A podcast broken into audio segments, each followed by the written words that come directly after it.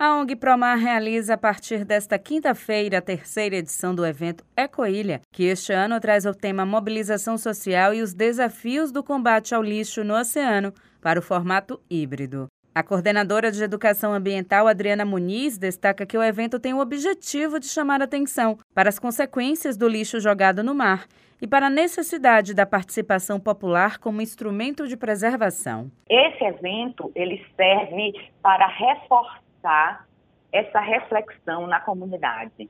Né? Eu costumo dizer que o mutirão de limpeza de praia propriamente, que é, é um evento que as pessoas gostam muito de participar, ele não tem o objetivo de resolver o problema, longe disso, ele não resolve, é uma ação pontual.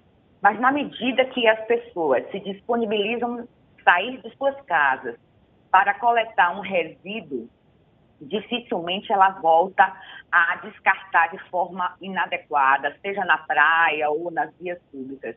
Então, para mim, é importante esse tipo de evento porque traz uma reflexão e uma responsabilidade a partir dessa reflexão. Na programação, além do webinário que traz participantes internacionais, os moradores da ilha de Taparica poderão participar do mutirão de limpeza e oficinas com soluções ambientais. Adriana Muniz explica que o evento também é um alerta de como os impactos ambientais refletem nos aspectos social e econômico de pescadores e marisqueiras. Sim, sobretudo, é, as pessoas é, daqui da ilha, a gente mora em uma comunidade e principalmente os moradores do lado oeste, né, da contracosta da ilha, é, são populações tradicionais que vivem é, e dependem diretamente da pesca e da mariscagem. Então, a gente observa que todos esses, esses fatos, esses eventos, eles vêm